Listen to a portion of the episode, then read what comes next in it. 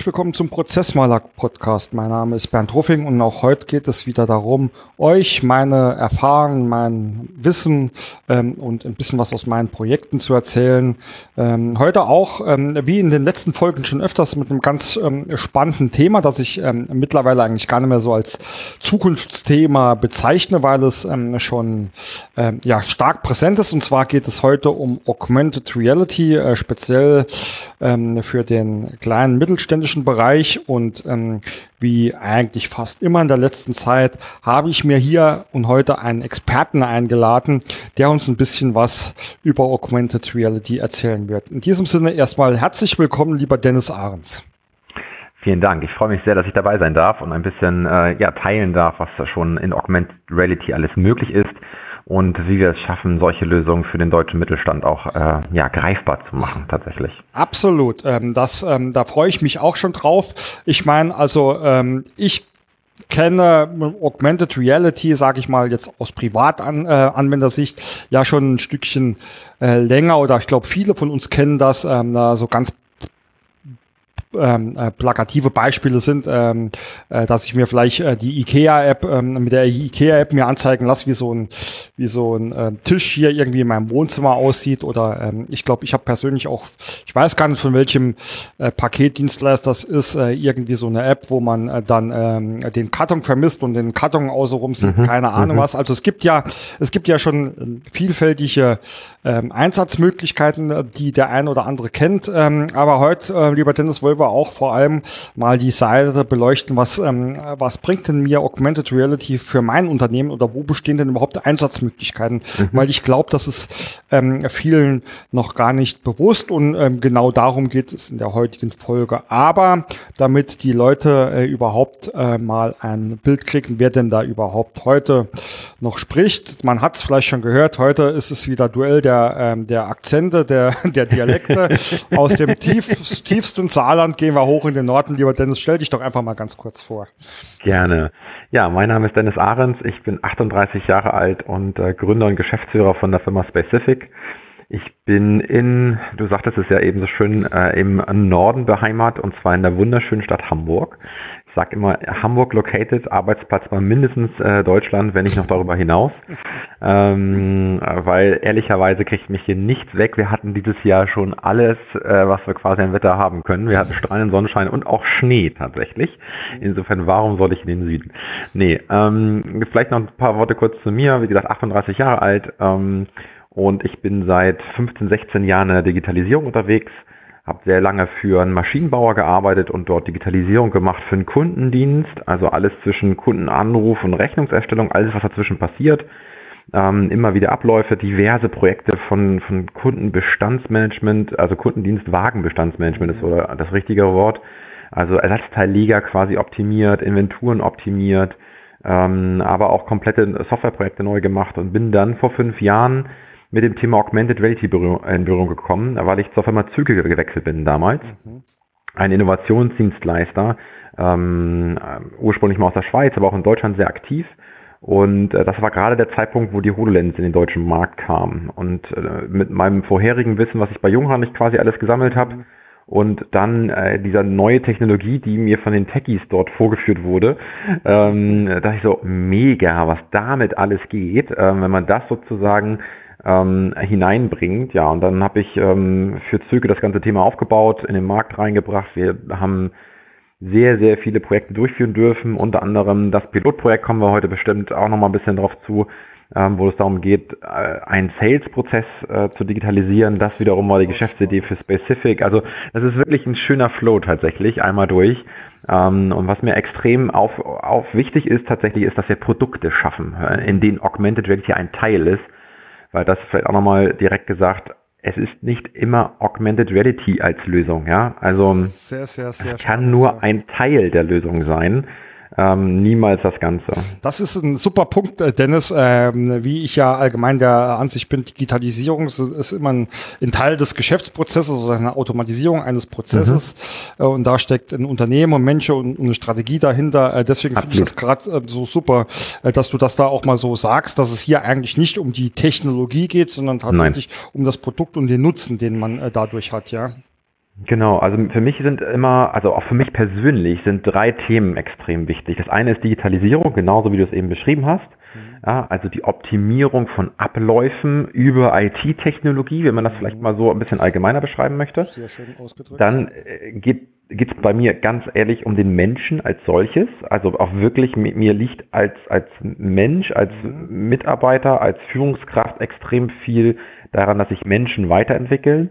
Und deswegen ist auch extrem wichtig, dass wir den Menschen in den Ablauf von Prozessen stellen, also in den Fokus, um dann halt zu schauen, was muss denn der Nutzer eigentlich für Funktionalitäten haben und wie macht der eigentlich seine Aufgaben, wie wäre es für den ideal tatsächlich. So. Und das andere Thema ist zukunftsorientiert. Ähm, ich meine, wir sind beide bei den Wirtschaftsjunioren aktiv, ähm, haben uns darüber auch kennengelernt. Das ist ja, zeigt ja auch davon, Ehrenamt ähm, uns weiterzuentwickeln. Wir haben ein cooles Motto, Handeln für Hamburg ähm, da engagiere ich mich halt auch entsprechend. Also insofern, das sind so meine drei Themen. Insofern passt das alles sehr schön zusammen, denke ich. Ähm, sehr, sehr spannend. Ich glaube, da werden wir mit Sicherheit bei den drei Punkten noch äh, das ein oder andere Mal darauf zurückkommen. Ähm, jetzt haben wir aber de, den Begriff Augmented Reality schon ähm, sehr, sehr oft genutzt. Ich würde mhm. einfach mal mit den Basics einsteigen. Ähm, Dennis, ähm, erläutert doch mal, ähm, was versteht man denn überhaupt ähm, unter Augmented Reality? Ich lege da immer auch, ähm, also beziehungsweise man muss halt ähm, immer auch dran denken im äh, Zeitalter der Buzzwords, ja, in dem äh, der, die, der eine, das eine Schlagwort das nächste äh, jagt, oh, ja. ist es ähm, immer wichtig, dass wir vielleicht von Anfang an für die Folge mal festlegen, was bedeutet denn zumindest für uns oder in unserem Gespräch Augmented Reality. Ja, sehr gerne. Also ich versuche das immer so ein bisschen zu beschreiben mit dem ähm, Continuum von Milgram von 1994, weil das ist so ein bisschen, finde ich, äh, ein sehr gut plastisches ähm, äh, ja, Konstrukt, dass man auf der einen Seite sozusagen von diesem Raumkontinuum ähm, das, äh, die, die reale Welt hat, in der wir uns bewegen, mhm. und auf der anderen Seite die komplett virtuelle Welt, was wir halt als Virtual Reality mhm. kennen und VR-Brillen und solche ganzen Geschichten. Alles in der Mitte ist ja eigentlich Mixed Reality und ich kann halt quasi die reale Welt um virtuelle Objekte erweitern. Das ist dann nämlich Augmented Reality. Also ich, ich packe Hologramme in die Realität, so wie du das vorhin beschrieben hast, mit der IKEA-App zum Beispiel. Oder jetzt gerade am Sonntag hatte ja die Maus Geburtstag. Da gab es natürlich prompt vom WDR auch eine kleine Maus-App, die man quasi aufrufen konnte. Übrigens keine App, das muss ich korrigieren. Das war eine Website, die man aufgerufen hat. Also Web AR, kommen wir vielleicht auch nochmal ähm, demnächst dazu. Ähm, und in der Definition her könnte ich aber auch die virtuelle Welt um virtuelle, äh, um reale Objekte erweitern. Das lasse ich immer mal gerne ein bisschen außen vor. Und äh, der neue, äh, wenn du gerade Buzzword sagst, der neueste Buzz oder das neueste Buzzword ist ja quasi XR, also alles damit zu umfassen sozusagen. Ich persönlich. Ich hätte jetzt, ich hätte jetzt auf ja. AR 4.0 getippt oder sonst was. Ja, nee, tatsächlich, es beschreibt das alles. Ähm, und ich persönlich bin ein ganz großer Freund von Augmented Reality, weil es halt immer wieder den Menschen auch in den Vordergrund stellt. Ich mag ehrlicherweise, also ich, ich verstehe, dass es in bestimmten Situationen super Lösungen für VR gibt. Ja? Also gerade wenn ich eine hohe Immersivität erreichen möchte für den Menschen, für Simulation, wenn ich besonders beeinflussen möchte, in Anführungsstrichen, so, so eine Feuerwehrsimulation von einem Brand zum Beispiel, ja, ähm, um da möglichst viele Eindrücke auf den, auf den Nutzer wirken zu lassen, ist es natürlich idealerweise, das in VR zu machen. Mhm. Oder ein Fl Flugzeugsimulator. Ja? Also ein Flugzeugabsturz kann ich in AR schlecht simulieren, weil ich bin ja in der realen Welt.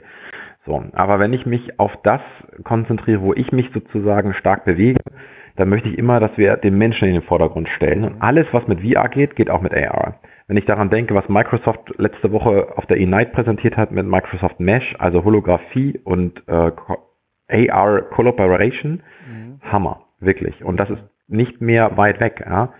Ähm, und wenn ich mir dann gucke, dass wir im Mittelstand irgendwie, das ist, das ist der Mittelstand ist die Wirtschaftskraft in Deutschland. Mhm und ähm, insofern ist es extrem wichtig, dass wir da reinkommen. Und ja, diese Begriffswelten, hast du recht, muss man halt immer wieder definieren.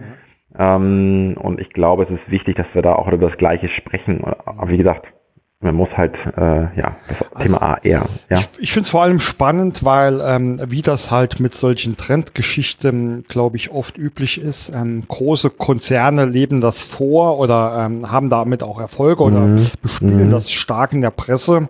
Und ähm, ich formuliere es jetzt mal provokant. Äh, die, die, das kleine Unternehmen, das mittelstundische Unternehmen hinkt da so ein bisschen hinter dran her. Und ähm, also ich habe ja auch sehr, sehr ist das provokant? Ich weiß nicht. Wie bitte? Ich weiß nicht, ob das provokant ist. Ich glaube, das ist Realität. Ja, ähm, äh, das will ich gleich von dir hören. Also wenn du das jetzt äh, schon mal so bestätigst, ist, ist das äh, sehr gut. Ähm, ich wollte nämlich ähm, einfach nur noch mal schnell ein Beispiel aus meiner ähm, Erfahrung machen und deckt sich relativ stark mit dem, was du vorhin schon erwähnt hast. Ich habe tatsächlich mal in einem Sales-Projekt die Prozesse gestaltet. Und es ging genau darum auch, solche ähm, ja, äh, Sales-Konfiguratoren ähm, äh, mhm. zu, zu, zu finden oder mhm. ähm, eigentlich war es meine ähm, Aufgabe, äh, die Anforderungen an ein solches Tool zu finden und ähm, das da waren wir anfänglich auf einer Spur, die ähm, noch sehr, sehr, ähm, sag ich mal, trivial war, also gar nichts Großartiges mit AR. Ich weiß aber, wie das Projekt sich dann ähm, im, im Nachgang ähm, entwickelt hat. Ähm, und das war total fantastisch zu sehen, was da plötzlich ähm, für Augmented Reality Funktionen und Möglichkeiten mit, ähm, mit drin waren. Ja, also ähm, deswegen ähm, weiß ich das. Das war auch ein großer Konzern, dass das ähm, dort natürlich schon lang, lang ein Thema ist, weil die natürlich auch viel, viel Geld haben, sage ich mal, für Forschung, ja, Entwicklung genau. oder um da zu experimentieren. Aber ähm, du hast ja selbst schon gesagt, wie ist es im Mittelstand aus deiner Sicht?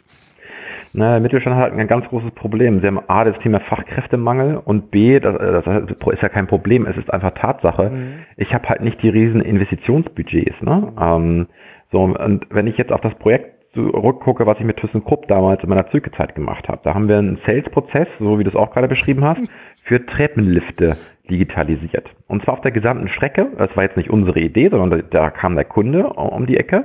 Mhm. So, und das haben wir gemacht. Wir haben quasi, ähm, also immer wenn du einen Treppenlift verkaufen willst, ist es ja nicht so, dass du das vorausplanst. Ja, das ist ein Produkt, was niemand haben will, weil das nicht bedeutet, wenn ich das brauche, dass ich immobil bin. Ich mhm. kann in meinem eigenen Zuhause das Stockwerk nicht mehr wechseln. Mhm. Deswegen brauche ich einen Treppenlift. So, und was du dann immer machen musst, ist die Treppe ausmessen. So. Mhm. Ja, und das ist natürlich mega aufwendig. Das kannst du auf verschiedenste Varianten machen. Und ThyssenKrupp hat das damals mit Fotos gemacht, überall so Marker hingelegt und mhm. mega aufwendig.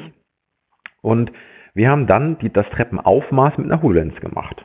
So. Mhm. Das heißt, es ist eigentlich keine klassische Augmented Reality, sondern wir nutzen die Sensorik in den Devices, um halt den Raum möglichst genau zu vermessen. Und wir haben eine extrem hohe Genauigkeit hinbekommen.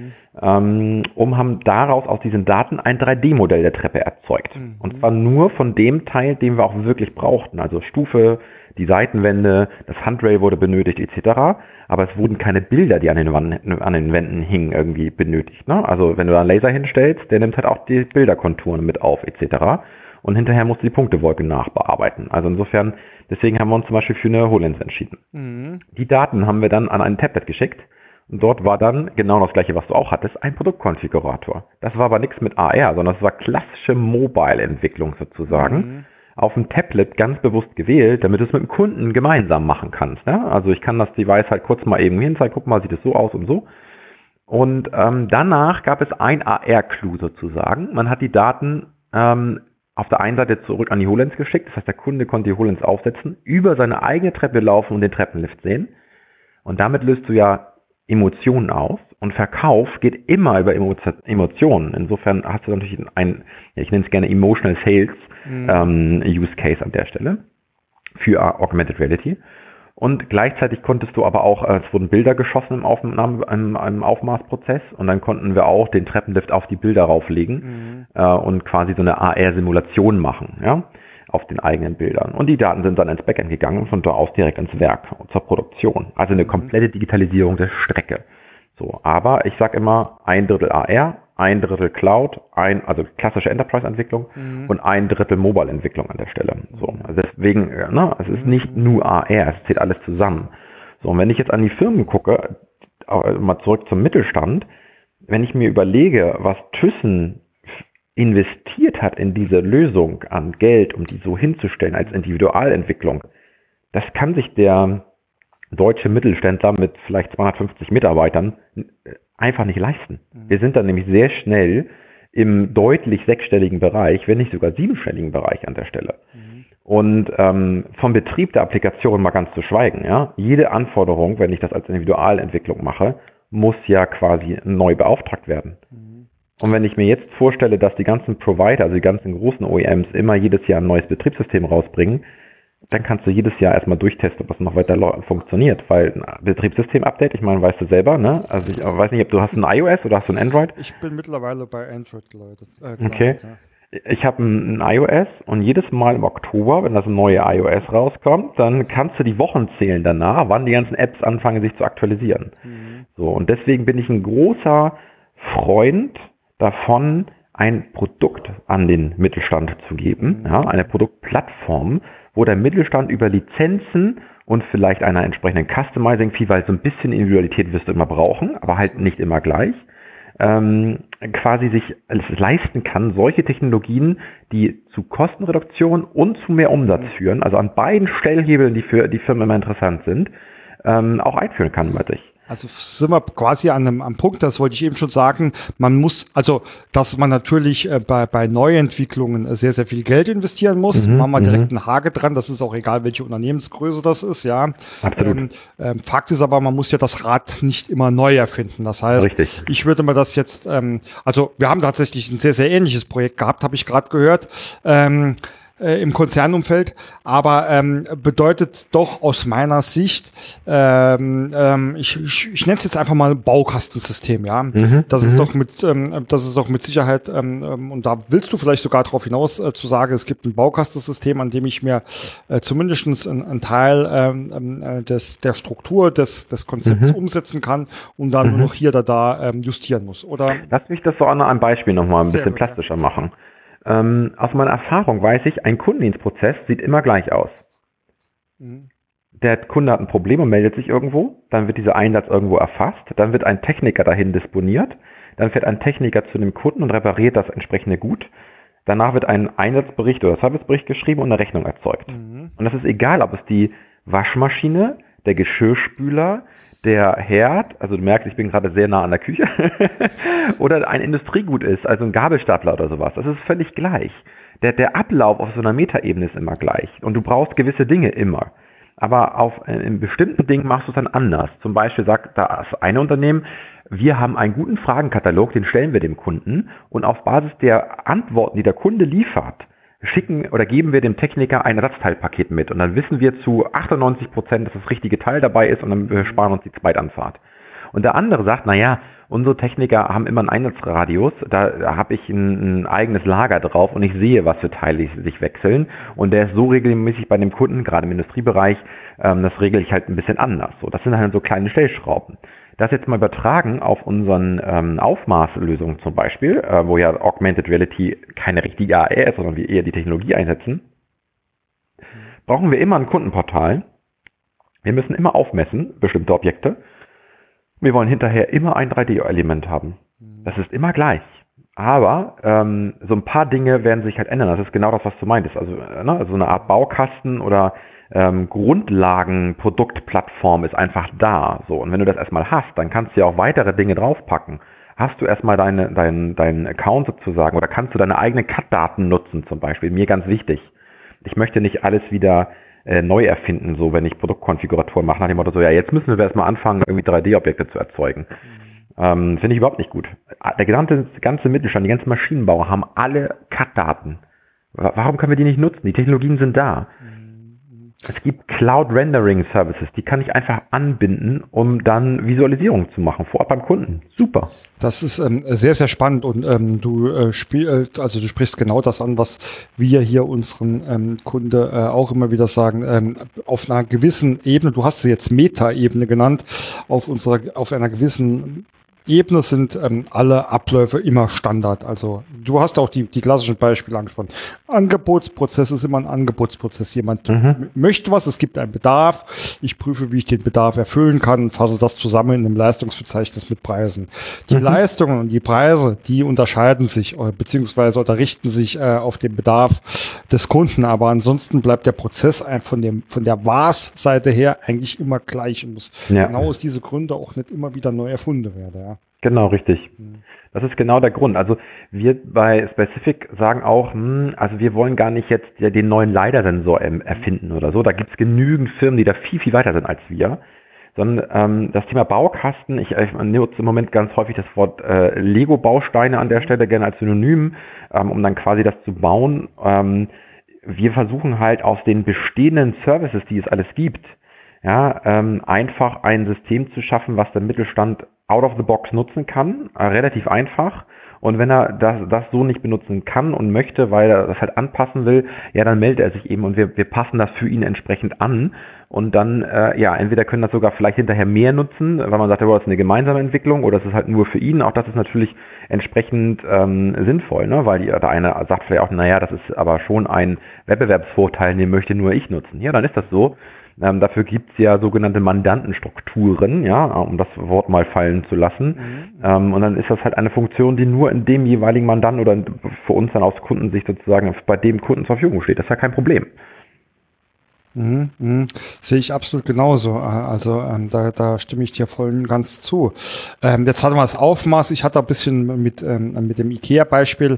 Ähm, mhm Vielleicht kannst du uns, Dennis, einfach mal noch so ein paar andere Beispiele geben, was vielleicht so aktuell, ich bezeichne es jetzt mal so gerade in Mode ist äh, da auf dem Markt oder was die Unternehmen gerade zurzeit hier beschäftigt in dem Bereich.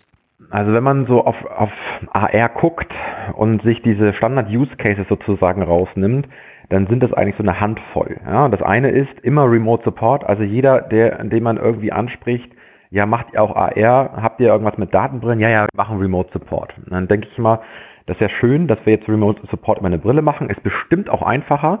Und da gibt es aber Lösungen am Markt, die sind mal gut und mal weniger gut. Bin ich auch ganz offen, weil äh, wenn ich heute Remote Support State of the Art mache, dann möchte ich gerne nicht das Telefon in die Hand machen, weil das haben wir schon vor zehn Jahren gemacht bei Jungheinrich, mhm. dass ich Remote Support über Telefon und erklär mal und ich schicke dir mal eben ein Foto und so. Das ist, ne? Also ging ja auch damals. Mhm. Wenn ich das heute mit heutiger Technologie mache, dann möchte ich halt reinmalen. Dann möchte ich im Office sitzen, ein, eine Markierung machen auf dem Live-Videobild, was ich sehe, und der sieht es dann an seiner Maschine und solche Sachen. Dann bin ich im High-End AR äh, Remote Support Case. Das nächste Thema ist natürlich immer Guided Workflow. Also Menschen anzuleiten, etwas zu tun.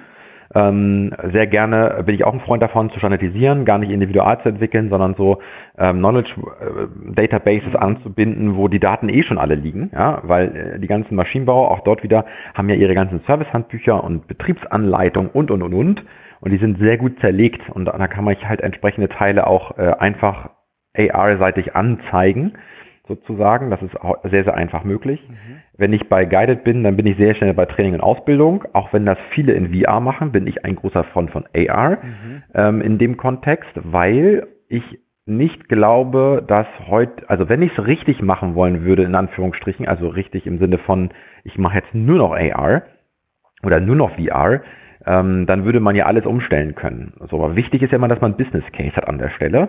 Ähm, sonst würde man das ja überhaupt gar nicht machen. Also auch die Einführung einer solchen Lösung muss ja rentabel sein und muss einen Hub bringen. Ja, also ganz, ganz wichtig. Ich spreche da gerne von dem Bierdeckel-Business Case. Und ähm, kann ich da nachher noch ein bisschen was zu sagen. Also, und äh, das ist immer so ein, so ein Case, wo ich glaube, dass AR halt an der Stelle in, in, also in heutige Classroom-Trainingskonzepte sehr gut reinpasst, weil alle das gemeinsam machen können, während bei VR immer nur einer das zur Zeit machen kann. So, mhm. ne? Das ist immer so der Grund.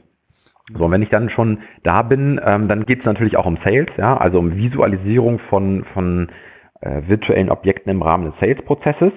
Äh, ich stelle dir das einfach mal dahin, ich zeige dir das einfach mal.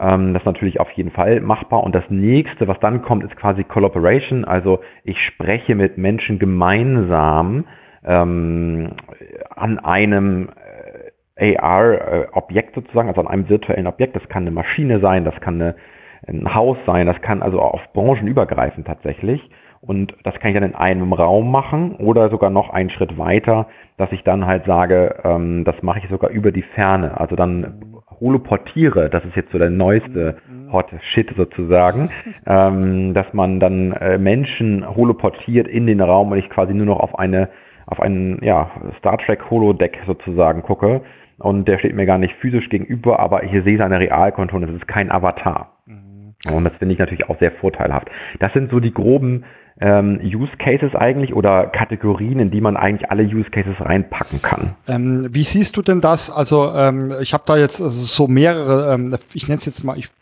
Fälle oder Anwendungsszenarien auch rausgehört. Äh, einmal kann ich, also ich meine, das, das Treppenlift-Beispiel finde ich eigentlich äh, schön plakativ, weil es zeigt, einmal hilft mir das AR, damit ich besser messen kann, genauer messen mhm. kann. Ja, andererseits mhm. hilft es aber auch dem ähm, dem Kunden äh, zu zeigen, ähm, wie das Ganze aussehen kann, ja, ja oder was genau. da passiert. Und und jetzt mhm. wird der Ball wieder zurückgespielt.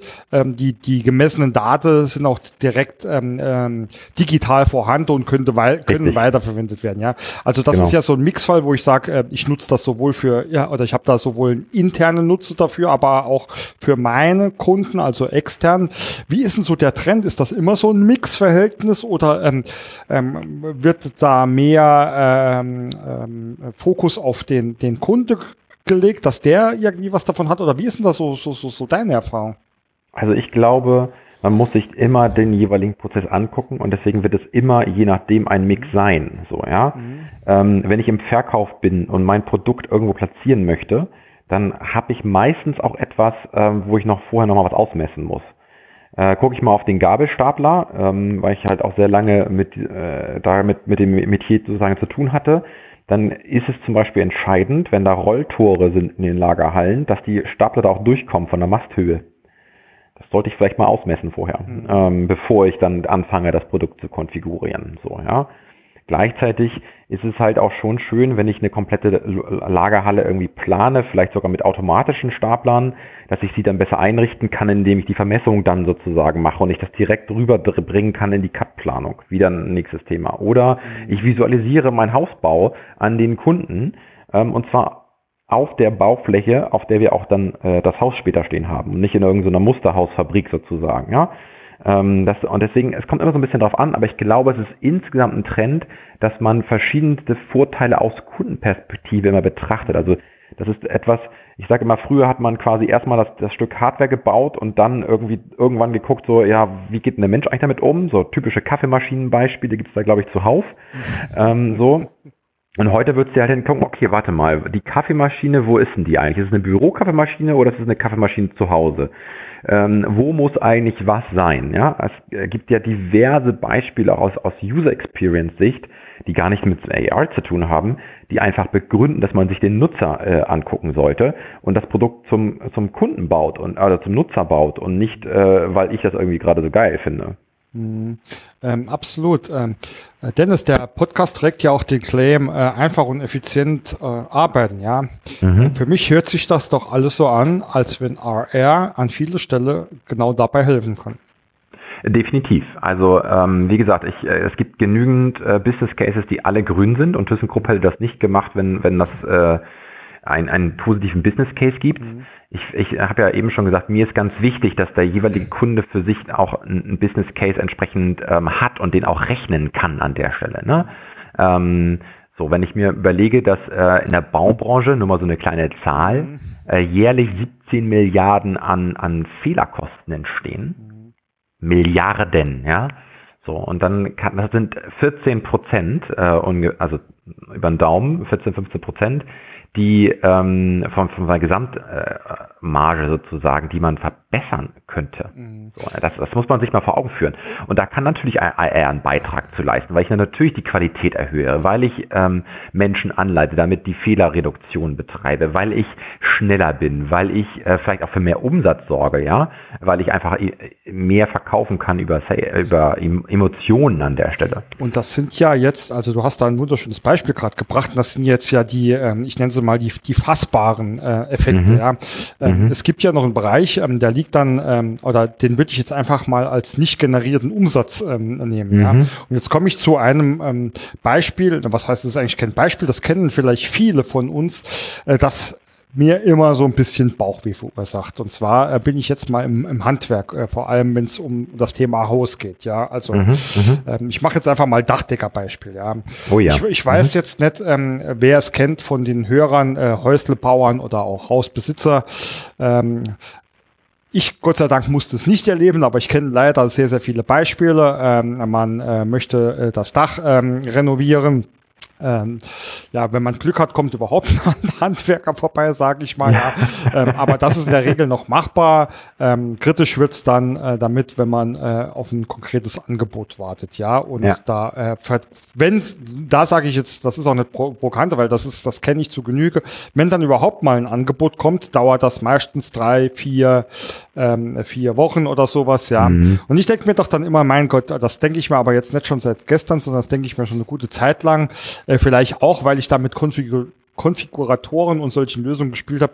Das, das, muss doch möglich sein, dass der Kunde jetzt ein Tablet dabei hat. Ja, mit einer mhm. guten Kamera haben sie heute sowieso schon alle.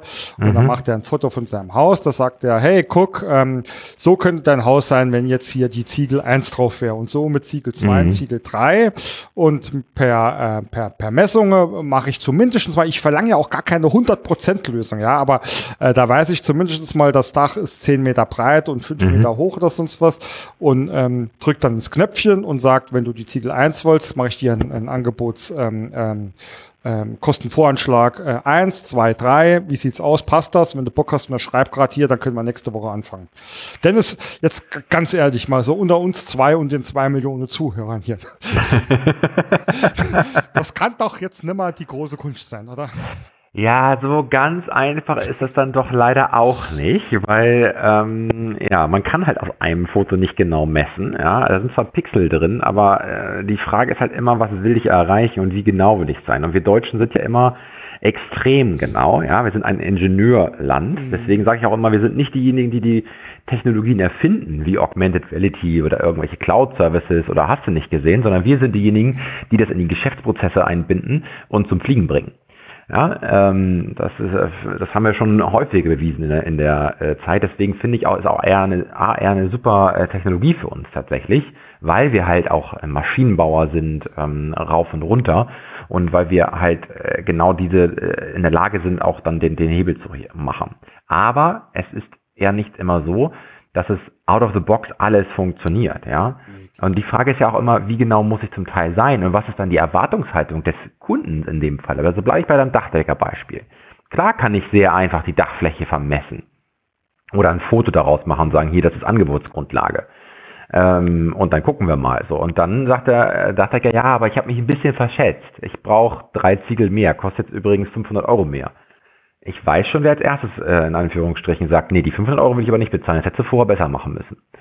So, ja. Und ähm, ich meine, das erleben wir in der, in der Softwareentwicklung natürlich genauso. Das ist ja, äh, das ist überall so. Wenn ich mich überall rannähern würde und sagen, pass mal auf, agil arbeiten, ne? Ja, ich glaube, das ist ungefähr der Rahmen und damit würden wir uns alle zufrieden geben, dann ist es okay. Aber auch Software hängt immer extrem davon ab, sozusagen was zu machen. Und ich bin ein großer Freund davon, ich würde gerne an der, Beisp an der Stelle nochmal kurz das Beispiel mit diesem Bierdeckel-Business-Case mhm, bringen. Mach mal gerne. Ähm, ich bin immer ein großer Freund davon, wenn ich mir als Unternehmer meine Geschäftsprozesse angucke und ich sage, so, AR oder Digitalisierung insgesamt, kommen wir mal weg auch von AR, ich, das gilt ja für alle anderen mhm. Themen auch. Ja, ähm, dann habe ich hier so einen Prozess, Training und Ausbildung zum Beispiel, und da möchte ich jetzt so ein kleines AR-VR-Modul vielleicht einbauen, um das mal auszuprobieren. Weil ich sage, ich habe dadurch äh, eine Effizienz im Training zum Beispiel. Ja? dann könnte man ja einfach mal rechnen, was würde man denn sich an, an Zeit ansparen. Zum Beispiel könnte man ja sagen, ja, wir sparen zwei Stunden in dem ganzen Trainingsprogramm ein, wenn wir folgendes Modul da sozusagen einbauen. Ja? Ähm, in zwei Stunden mit 85 Euro irgendwie, Vollkostensatz in Deutschland ist, glaube ich, ganz okay. Das sind aber 170 Euro. Jetzt habe ich 15 Teilnehmer in, diesem, in der Trainingssession, bin ich schon bei über zweieinhalbtausend Euro. Jetzt führe ich 40 Trainings durch pro Jahr bin ich schon bei über 100.000. Jetzt kommt noch ein Faktor hinzu, das Ganze mal drei. Warum? Jedes Unternehmen rechnet seine Projekte über drei Jahre wirtschaftlich. Typische Amortisationsdauer, dass ich halt sage, in drei Jahren muss ich ein ROI irgendwie erzielen haben. Das heißt, ich bin jetzt bei über 300.000 Euro und ich habe jetzt, alleine das ist nur Zeitersparnis und ich habe noch nicht eingerechnet, dass ich zum Beispiel die Kapitalbindung für die Maschine, die ich eigentlich in den Training bräuchte, die kann ich auch noch mit reinrechnen und sage, okay, 50.000 Euro können wir pauschal nehmen, jedes Jahr an Kapitalbindungsreduktion. Mhm. So, das ist einfach nur schnell mal aufgeschrieben. Das passt auf den Bierdeckel. Ich habe es ausprobiert.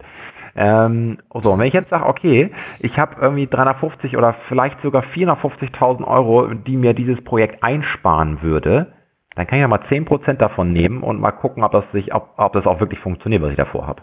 dann brauche ich ein Proof of Concept, so einen kleinen Prototypen, mhm. mit dem den ich dann auch intern zeigen kann, weil das ist auch eine meiner Erfahrungen.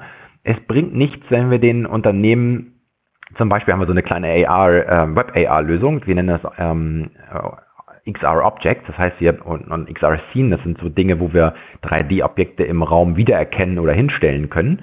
So, ähm, und da ist immer cool, wenn wir da einen Tesla zeigen oder unseren Würfel zeigen oder so, als, als äh, ja, cooles Gimmick. Oder hier das Thema Sendung mit der Maus ne, von Sonntag. Ähm, das ist immer cool, aber eigentlich will man seine Sachen sehen. Und gerade in Unternehmen heißt es dann immer, ja, können wir jetzt auch mal unsere Maschine sehen oder unser Produkt da drin sehen? Ja, und das muss halt möglichst einfach dann gelöst sein. So, aber das ist immer eins meiner Credos. Denkt groß, macht so einen kleinen Business Case, wenn, wenn ihr glaubt, daran glaubt, dann investiert 10, 15 Prozent in einen kleinen Prototypen mit einem Partner eures Vertrauens und macht an der Stelle. Das, ja? das ist ein wunderbarer Punkt, äh, Prototype ähm, oder Prototyp, ähm, weil ähm, ich das ja auch so ein bisschen auf unserer Agenda stehen hatte jetzt. Ähm, äh, ich, ich bin ja eh ein Freund von, von kleinen, vernünftigen Schritte. Ja, ich meine, mhm. du hast das mhm. Wort agil arbeiten schon angesprochen. Äh, mhm. Äh, für mich ist das in allen Lebenslagen ähm, ähm, ein guter Ansatz, äh, kleine Schritte zu machen, ähm, Fehler schnell zu erkennen und dann ähm, äh, notfalls zu korrigieren, ob das jetzt äh, was mit Prozessen und Strukturen zu tun hat oder Veränderungen allgemein oder auch im Privatleben, ja. Mhm, äh, ich baue daheim gerade einen Pool, ja.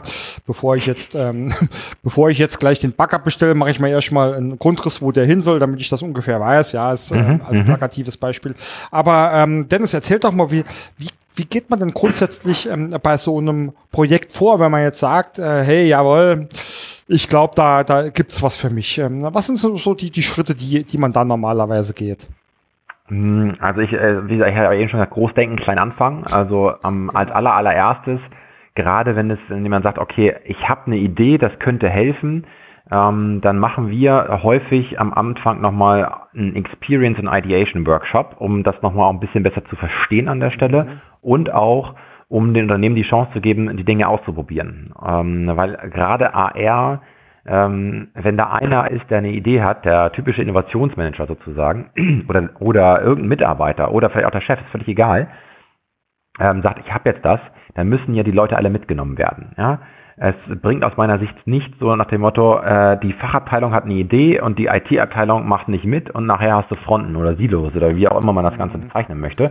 Nee, alle in, ein, in einen Raum am, am liebsten sozusagen oder zumindest einer der aus den Bereichen einmal ausprobieren, mal schauen, was funktioniert das, wie funktioniert die Technologie, um noch weiter das Ganze sich zu äh, ja, anzunähern.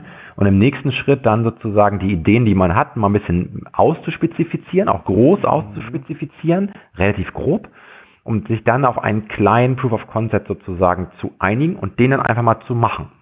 So, und äh, wir setzen dann halt immer auf unsere, äh, unsere Solution-Plattform auf, um möglichst schnell sozusagen auch den Prototypen äh, zur Verfügung stellen zu können. Wie gesagt, das ist immer aus meiner Erfahrung wichtig, dass der Kunde halt sein Environment sozusagen in dem Prototypen auch wiederfindet. Und ähm, dann ähm, ja, probiert man mal aus und, und testet an der Stelle, ja.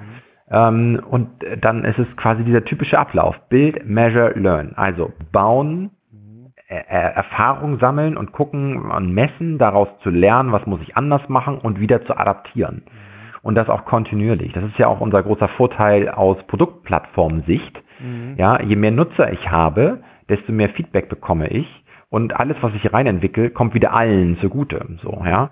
Ähm, und das, das ist halt äh, extrem wichtig, dort äh, kleinteilig auch vorzugehen und äh, halt nicht dieses Lasten- und Pflichtenheft äh, sozusagen. Also, Habe ich wirklich äh, vor 10, 15 Jahren ähm, die Erfahrung leider machen dürfen. Ähm, dann, da habe ich ein IT-Konzept geschrieben, also ein Fachkonzept, was dann an die IT ging. Ja, und dann haben die gemacht und nach drei, vier Monaten kamen sie zurück. Also ich weiß es ehrlicherweise nicht, aber ungefähr in dem Zeitraum wahrscheinlich. So, und ich hatte was völlig anderes in meinem Kopf, was ich mir ausgedacht hatte. Und die haben es dann einfach gemacht, wie sie dachten, dass es aussieht. So, ja, das typische Schaukelbeispiel kennt auch jeder. Ähm, ja, also wie, der, wie ich es gedacht habe, wie der Kunde das gedacht hat, wie äh, der Entwickler das gedacht hat und dann kommt da was ganz anderes bei raus. Und genau das zu vermeiden, dafür brauche ich halt kleinteiliges Vorgehen, ähm, brauche ich Abstimmungen, Workshops, wir arbeiten sehr gerne im, im, im Scrum-Bereich, äh, so in zwei Wochen Sprints, also wirklich alle zwei Wochen drauf zu gucken, okay, wie ist die Produktentwicklung, ähm, was sind die nächsten Features, die wir reinentwickeln, mhm. um da halt auch entsprechend Kundenanforderungen mit aufnehmen zu können und dann halt möglichst schnell die Releases auch rauszuhauen. Und das, glaube ich, lässt sich auf fast alle Sachen übertragen. Mhm. Das, das glaube ich auch. Jetzt erlebe ich den Mittelstand, zumindest was mein Kundensegment betrifft, eher als ungeduldig. Ähm, was, mhm. was, was, was sind denn so deine Erfahrungen? Was sind denn so, so klassische ähm, Zeiten für einen Prototyp zu entwickeln oder dann auch zu sagen, den Prototyp zu, na, ich sag's jetzt mal dann bewusst in dem Ingenieurs, in der Ingenieurssprache, mhm. was ich ja auch mhm. bin, ja, wollte ich mhm. mal nochmal kurz erwähnen, äh, bis zur Serienreife zu bringen. Ja, das ist ja natürlich auch mal ne, die typische Beraterantwort jetzt, es kommt drauf an.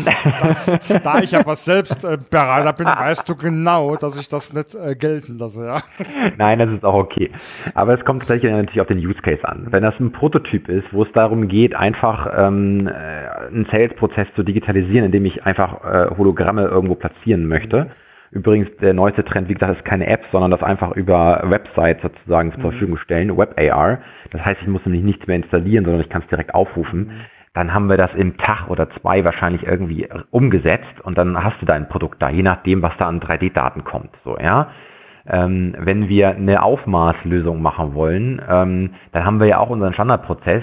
Da kann ich halt sagen, ja, ist okay, ich verstehe, dass du das noch besser machen willst, aber teste das auch erstmal mit unseren Prototypen an der Stelle, also unserer Demo-Variante.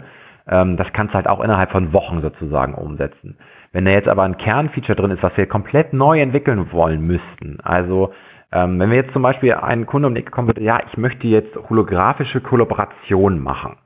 Ja, ähm, und zwar, weil ich, äh, mein Kollege ist ähm, in, in, im Saarland und ich bin in Hamburg so und wir wollen gemeinsam aber an, an dem Tisch über holographische Elemente sprechen. Und darüber hätte ich gerne einen Prototypen. Dann bin ich eher bei drei Monaten sozusagen. Ja? Und äh, dann muss ich ja noch austesten und so weiter und so fort. Es, äh, wie gesagt, so einfach ist das nicht immer zu benennen. Es kommt immer auf das, auf das Kontext drauf an, es kommt auf den Use Case drauf an, es kommt darauf an, was ich schon in der Vorentwicklung auch bereitstellen kann, auch ganz wichtig. Ja? Ähm, und als Produkthaus kann ich halt schon sehr, sehr viel auch bereitstellen und sagen, jupp, das ist halt schon da, deswegen kann es halt schnell anfangen. So, und wenn ich halt was komplett Neues baue, dann weiß es auch jeder. Ein Produkt, ähm, also das ThyssenKrupp-Projekt haben wir damals in zehn Monaten hingestellt. Das ist schon ziemlich gut tatsächlich. Ja, also haben wir zwei Monate Backlog-Arbeit gemacht und dann äh, acht Monate entwickelt und dann war es live. Mit zwei Releases tatsächlich auch. Auch dort ein Vorgehen, ähm, was ich sehr empfehlen kann, ist, sich in dem ersten Schritt möglichst unabhängig zu machen von anderen Systemen. Ja, also ich würde selbst wenn ich zum Beispiel das System komplett integrativ nutzen möchte, also mit Schnittstellen hin und her, Daten in mein eigenes ERP-System oder CRM-System, ähm, ich möchte die Daten danach auch, äh, meine, möchte meine 3D-Daten vielleicht sogar noch nutzen und so weiter. Ja, verstehe ich alles, würde ich im Prototypen-Status nicht machen, sondern ich würde das möglichst so nutzen, dass es autark ist oder auch wenn ich Individualentwicklung brauche, möglichst autark, damit es schnell geht. Und wenn es dann funktioniert, dann fange ich an, die Integrationsarbeiten mhm. zu machen, weil dann habe ich mich Abhängigkeiten. Dann warte ich auf den anderen und so weiter und so fort. Mhm. Deswegen so ganz pauschal kann ich es nicht sagen, ähm, aber es geht eher um Tage und Wochen als um Monate mhm. oder Jahre. Ähm, ich glaube, das könnte man sich auch gar nicht mehr, ähm, äh, gar nicht mehr erlauben ähm, heutzutage, äh, wenn man ja ähm, nicht weiß, ob, ähm, wenn man sich gerade mit ähm, RR oder dann äh, morgen mit XR beschäftigt, dann nicht äh, übermorgen schon YR oder wie es dann immer heißen wird, ähm, vor der Tür steht. Ähm, aber dann ist noch ein anderer Punkt. Ähm, jetzt haben wir das Thema ähm, Investitionen, haben wir schon öfters genannt. Du hast das aber auch ja. im Business Case ähm, relativ ähm, deutlich oder gut deutlich gemacht, dass es wie so bei vielen Entscheidungen eigentlich eine Milchmädchenrechnung ist, ja. Mhm. Ähm, die andere Sache ist die, ähm, und das spielt so vielleicht so ein bisschen ähm, auch in die, ähm, in den Punkt mit dem Führungskräfte Mangel, äh, den du da gesprochen hast. Also Na, ich, Fachkräftemangel, äh, Fachkrä sorry, sorry, sorry, war ich durcheinander. Klar, Fachkräftemangel. Ähm, ich glaube, wir sind uns relativ einig, dass zumindest kleine Unternehmen keine eigene Kapazität hier aufbauen könnte, mhm. können.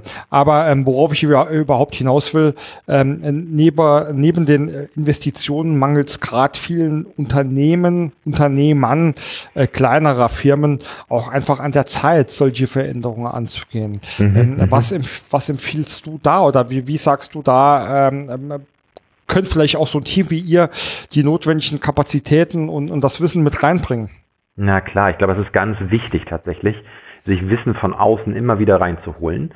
Und ähm, entweder hole ich mir halt Spezialberater für Spezialthemen, ja, wobei Digitalisierung ehrlicherweise ist ja, ähm, das kann ja jeder, in Anführungsstrichen. Der, also jeder, der Geschäftsprozessoptimierung macht, hat Wissen von Technologie, weil der so hat auch ein Grundwissen mhm. von allen Technologien irgendwie. Und wenn er sich irgendwo in einem Bereich nicht auskennt, dann hat er hoffentlich Kontakte, die er dann nutzen kann sozusagen. Ne? Also wenn ich jetzt auf uns gucke, wir können uns Geschäftsprozesse angucken wir können ähm, die digitalisieren, wenn wir feststellen würden, oh, hier wird auch ein CRM echt ganz gut sein, ja, jetzt mal egal welcher Hersteller, dann würden wir dem Kunden vorschlagen, jo, hier würde auch übrigens ein CRM-System ganz gut tun, damit du halt eine, eine vernünftige Stammdatenverwaltung hast von deinen ganzen Kunden und Aufträgen und so weiter. Ähm, können wir nicht liefern, aber wir können, wir würden deine Ausschreibungsprozesse sozusagen mit begleiten ähm, und äh, weil für unser System ist es völlig irrelevant, welches du hast sozusagen. Oder ähm, du holst dir einen anderen Berater, der das dann mit dir macht sozusagen. Also ähm, ja, muss man halt dann entsprechend einfach abwägen, glaube ich. Aber ähm, wir, wir konzentrieren uns halt immer auf die Abläufe in den Spezialprozessen. Äh, ja, also gucke ich mal wieder auf dieses Thema Aufmaßprozess, dann, dann sind wir natürlich dort die Spezialisten, was Digitalisierung anbelangt. Aber wenn dann jemand kommt und sagt, ja, aber ich habe mein eigenes CRM oder ERP oder Dynamics oder äh, was diejenigen dann da auch einsetzen, ja, dann äh, machen die das. Aber da sind wir jetzt nicht die Spezialisten. Aber da gibt es andere Menschen, die sich damit extrem gut auskennen. Ähm, du hast gerade ein paar Sachen angesprochen, was, was, also ohne dass wir jetzt zu, zu technisch werden, äh, Dennis, ja. weil ähm, da ähm, ist immer die Gefahr groß, dass, dass wir uns im, im Fach, ähm, im Fachsimpeln äh, verirren. Aber ja, ähm, was, was denkst du denn, ähm, was ist denn so von Seiten Technologie oder IT-Infrastruktur oder hm, diesem Großgebiet eigentlich ähm, notwendig, damit es überhaupt Sinn macht, sich über, mit solchen Themen überhaupt zu beschäftigen? Also ich glaube, dass das Thema Cloud und Öffnung und ich packe meine Daten auch woanders hin extrem wichtig ist. Ähm, alleine schon, wenn ich mir angucke, wie diese Cloud-Systeme sozusagen weiterentwickelt werden. Und es ist jetzt völlig egal, ob ich Google, Amazon oder Microsoft nehme an der Stelle. Mhm. Ähm, wir haben uns aus diversen Gründen für Microsoft entschieden. Das ist nochmal, glaube ich, eine Podcast-Folge für sich wert, ähm, über Cloud-Anbieter und die Vor- und Nachteile zu diskutieren. So, und da muss man irgendwie eine strategische Entscheidung treffen. Wir zum Beispiel haben aber auch für uns entschieden, dass wir Containern, also dass man sozusagen die Software auch sehr schnell umziehen könnte, wenn man es denn wollte. So, aber ich, ich glaube, es ist extrem wichtig, dass man diesen Schritt geht und nicht zu Hause auf seinen Servern, die irgendwie da stehen und betreut werden müssen, sich darauf verlässt. Das muss ja alles auch weiterentwickelt werden, ja. Und ich kann sonst gar nicht daran partizipieren, was an neuen Services kommt. Ähm, also nochmal, wenn jetzt so ein, ein neuer Cloud-Service wie, wie ähm, Remote Rendering zum Beispiel ähm, da ist, ja, den könnte ich bei mir on-prem nicht nutzen. Also wenn ein Server bei mir zu Hause drin steht, weil ähm, ja, dann muss ich äh, ganz schön viel Ressourcen vorhalten, um das irgendwie zu ermöglichen. Und ähm, wenn ich aber in der Cloud bin, dann kann ich das vielleicht sehr einfach nutzen an der Stelle. Mhm. So. Und vielleicht kann ich ja trotzdem die sensiblen Daten bei mir belassen. Das kann ich ja alles entsprechend machen. Aber man muss halt offen sein, ähm, den, den Weg halt auch mitzugehen an der Stelle und darf da keine Sorgen haben. Es gibt ja auch ähm, Rechenzentren, die nur in Deutschland betrieben werden. Auch dafür findet man Lösungen. Ist dann halt ein bisschen teurer. Aber äh, wenn man das möchte und für sich strategisch so entscheidet, findet man auch dafür Lösungen. Mhm, bin ich absolut deiner Meinung. Also für Geld kriegt man ja meistens alles, ja, oder zumindest. Ja, das ist so. zu, zu, zumindest, auch den goldenen Code. Das meiste. Ähm, ich will jetzt, ähm, äh, da wir uns auch langsam dem äh, Ende nähern, will ich jetzt mal eine bewusst provokant. Ich heute habe ich irgendwie das Pro provokant ist heute mein Lieblingswort, merke ich gerade. Ähm, äh, ich lasse es trotzdem weg. Ich, ich stelle da die Frage einfach so: Inwiefern würdest du behaupten, dass RAR ähm, sehr bald zu einem Wettbewerbsvorteil für die Unternehmen wird. Oder sogar, jetzt setze ich doch, ich setze, komm, ich setze noch einen drauf, ähm, ohne AR sogar der Anschluss an den Wettbewerb verloren wird. Ich glaube, AR ist die Visualisierungstechnologie der Zukunft. Also ich glaube, das wird in den nächsten fünf Jahren in den Konsumermarkt einziehen, mhm. weil alle großen OEMs, egal ob es Facebook, Google, Microsoft, Apple, alle großen OEMs, CEOs sagen, AR ist die Technologie. Mhm. Das machen die, um die Menschen darauf vorzubereiten, dass diese Technologie kommen wird, weil sie unter der Haube sozusagen schon daran arbeiten. Sie arbeiten an Devices und sie arbeiten an äh, Cloud Services und Infrastrukturen und enablen sozusagen alle Unternehmen drumherum ähm, in dieses in dieses Network sozusagen rein zu entwickeln. Ja, was früher Google gemacht hat mit seinen ganzen äh, Autos, die ganzen Straßen zu vermessen, um äh, eine Navigationssoftware quasi zu ermöglichen und eine Visualisierung von Städten und, und Google Maps sozusagen zu erzeugen, passiert heute über Spiele. Das heißt, die ganze Welt ver verpunktet. Und wenn ich in der Lage bin, eine verpunktete Welt als Punkteweltenklau sozusagen ähm, hinzustellen, dann kann ich plötzlich Content irgendwo hinpacken. Wenn ich Content irgendwo hinpacken kann, ähm, dann äh, kann ich Menschen mit, äh, jetzt bin ich im Konsumerbereich natürlich extrem, mit Informationen, äh, Werbung und sonstigen Hilfen sozusagen ähm, assistieren und eine ganz andere äh, Form von Kommunikationsvisualisierung machen. Dazu bedarf es aus meiner Sicht, gerade in Deutschland mit dem Thema Datenschutz etc., ja. allerdings eine bestimmte Brille. Ja. Ich glaube, dass die Zukunftsbrille im Konsumermarkt ohne Kameras auskommen muss dass es nur funktioniert über ähm, einen LiDAR-Sensor, mhm. also einen Tiefensensor, der quasi sagt, wo bin ich eigentlich. Ich habe einen GPS-Sensor, der relativ genau auf ein, zwei Metern sagt, da bin ich und über die, äh, über die äh, das Zusammenspiel mehrerer Sensoren habe ich eine deutlich bessere ähm, Positionierung des Nutzers. Und dadurch, dass ich vorher quasi einmal da war, kann ich das Hologramm ja dann ähm, an bestimmte Feature Points nennt man das, einfach ranpacken und ich kann es wiedersehen. Also das, was die HoloLens heute schon in Räumen kann, nämlich abscannen, Hologramme reinpacken, ausmachen, wieder an, anmachen und wieder abscannen in den Raum und das Hologramm ist immer noch da, das werde ich morgen auch in der Realität können. So, das ist aus meiner Sicht Fakt. Das heißt, wer sich heute mit dem Thema beschäftigt und dann in der Kombination mit AI, also auch künstlicher Intelligenz, wo wir ja auch zum Beispiel dran arbeiten, um ähm, äh, 3D-Objekte zu erkennen und dann auch in Punktewolken, also in Laser vermessenden Punktewolken wiederzuerkennen und solche Sachen. Ähm, und dann in Kombination mit Mobile Development, Cloud-Entwicklung, also alles zusammen. Das ist die Zukunft tatsächlich. Und deswegen finde ich deine Aussage nicht provokant. Ähm, Im Gegenteil, ich kann sie einfach nur unterstützen und kann eigentlich jeden nur animieren, genau dort auch reinzugehen und auch rein zu investieren. Ähm, je nachdem halt, was ich für einen Use Case habe, wo ich den größten Nutzen und Hebel einfach sehe. Ne? Mhm. Äh, dann sag uns vielleicht mal ähm, noch, wir haben jetzt ja schon in die nächsten, du hast ja schon die nächsten Jahre angesprochen. Mhm. Äh, was steckt denn so vielleicht noch äh, in den Kinderschuh, was vielleicht so ähm, ähm, an, bei der Öffentlichkeit ähm, noch gar nicht angekommen ist? Also wo geht denn der Trend allgemein hin, so vielleicht die nächsten 15 Jahre?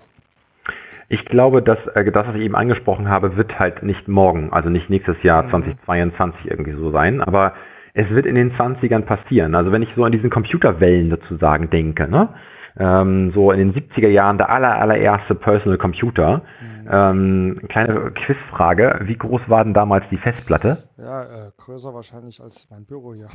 Äh, ja, genau. Also es war so ein halber Container, die war 4 Megabyte groß. Und heute passen mehrere Gigabyte, mehrere hundert Gigabyte auf dein Smartphone. Das ist schon eine extreme Entwicklung tatsächlich. Ja. Und ähm, in den letzten Jahren war halt das Smartphone, ich überspringe jetzt mal die Laptop-Generation, so das, äh, das Instrument, ja. Und das nächste wird das äh, wird Mixed Reality das Device sein. so. Und das eine ist, was ich eben angesprochen habe, ja, also wir kennen ja auch ähm, Navigationssysteme zum Beispiel, diese Head-Up-Displays und so, das ist auch nichts anderes als Augmented Reality. Mhm. Ähm, und wenn ich den nächsten Schritt halt noch weiter denke, außer jetzt Content irgendwie anzuzeigen, dann gilt das ganz stark kommen, das Thema Kollaboration, also auch jetzt gerade aus der pandemischen Sicht, ist natürlich extrem. Menschen haben auch Dinge neu kennengelernt, also im Sinne von, ich muss gar nicht so viel verreisen, ich kann auch trotzdem äh, mit Menschen reden. Und wenn wir es dann halt über Technologie noch einfacher machen, auch wieder in Kontakt zu kommen und doch so Workshop-Charakter zu haben, weil ich Teleportation mache oder so, oder Holoportation, wie das dann heißt, ähm, das ist, glaube ich, die Zukunft. Und ähm, da werden wir in, in, sagen wir mal, in zehn Jahren, also 2031, werden wir wahrscheinlich sagen, ja, das ist doch Standard. Mhm. Glaube ich, ähm, glaube ich, bin ich bei dir. Also ne, ne, glaube ich auch, bin ich voll bei dir. So wollte ich sagen. Aber es ist halt Zukunft und äh, Menschen müssen sich darauf einlassen, weil es ist auch was Neues. Ja, ähm, deswegen ist für mich, ich hatte vorhin oder am Anfang gesagt, ähm, dass für mich nicht nur das Thema Digitalisierung wichtig ist, sondern auch der Mensch. Und das, das meine ich auch wirklich. Wir müssen die Menschen auch mitnehmen an der Stelle. Also wenn ich Dinge einführe, dann habe ich immer ein Change. Ich habe immer Menschen, die haben vorher einen, einen Ablauf auf eine bestimmte Art und Weise gemacht und das war auch gut so, wie sie es gemacht haben. Weil wir haben, es war, es war ja nicht anders möglich, ja. So, und wir versuchen uns ja nur quasi kontinuierlich weiterzuentwickeln. Und das gilt auf der menschlichen Seite genauso wie halt auf der technologischen oder auf der prozessualen Seite. Und deswegen ist es extrem wichtig, Menschen mitzunehmen. Mhm. Ich möchte da auch nochmal ein Beispiel nennen. Ich habe ähm, vor, ich glaube, es war jetzt acht Jahren oder so, haben wir eine Applikation für Servicetechniker komplett neu geschrieben, vom Scratch on.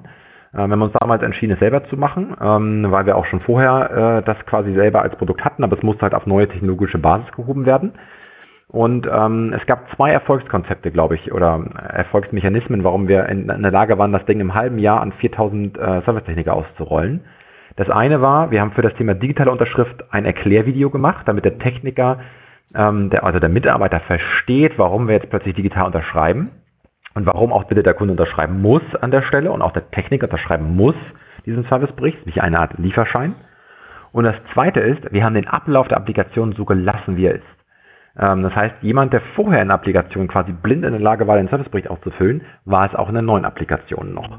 Nur die Farben und Oberfläche sah halt ein bisschen anders aus sozusagen. Und das ist extrem wichtig, ähm, den Menschen mitzunehmen und dann auch die Techniker, die haben wir, wir haben sie befragt, ähm, was ist euch wichtig, was, was können wir wie machen. Also wie gesagt, den Kunden und den Nutzer schlussendlich auch mit einzubinden und ähm, ja, auf die Reise einzubinden. Deswegen ist, spielt für mich Digitalisierung nicht alleine da, sondern immer in Kombination mit dem Menschen.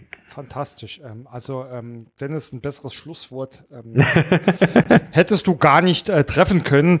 Äh, ich glaube, ähm, wir haben, ähm, oder du hast uns sehr, sehr deutlich und schön pragmatisch auch beschrieben, ähm, wie wichtig dieses Zukunftsthema ähm, äh, tatsächlich ist und welche ähm, Möglichkeiten und Vorteile und Nutzen ähm, man damit haben kann. Dennis, jetzt gibt es vielleicht Leute, die zuhören und denken, ja, das hat sich gut angehört, was der Dennis da erzählt hat. Ähm, mit dem muss ich mal sprechen. Wie kann man dich denn am besten erreichen? Also ich vermute, du hast in, dein, ähm, in deinem Podcast sozusagen ja auch die ganzen äh, Texte, die das beschreiben. Und da sind natürlich Links. Ähm, einfach auf die draufklicken und dann bin ich sehr schnell zu erreichen. Ähm, ansonsten natürlich auch über unsere Firmenwebsite, ähm, über meine private Website bin ich auch zu erreichen. Also insofern einfach, oder LinkedIn bin ich auch sehr aktiv, einfach anschreiben tatsächlich. Ähm, genau. Gut, da werde ich natürlich deine Vermutungen nicht, ich will dich da nicht enttäuschen, ja. und werde selbstverständlich äh, alles äh, in die Show Notes reinsetzen. Ja, Dennis, perfekt. Ähm, war super, vielen Dank für diesen sehr, sehr interessanten Austausch. Vielen Dank, Bernd, dass ich dabei sein durfte.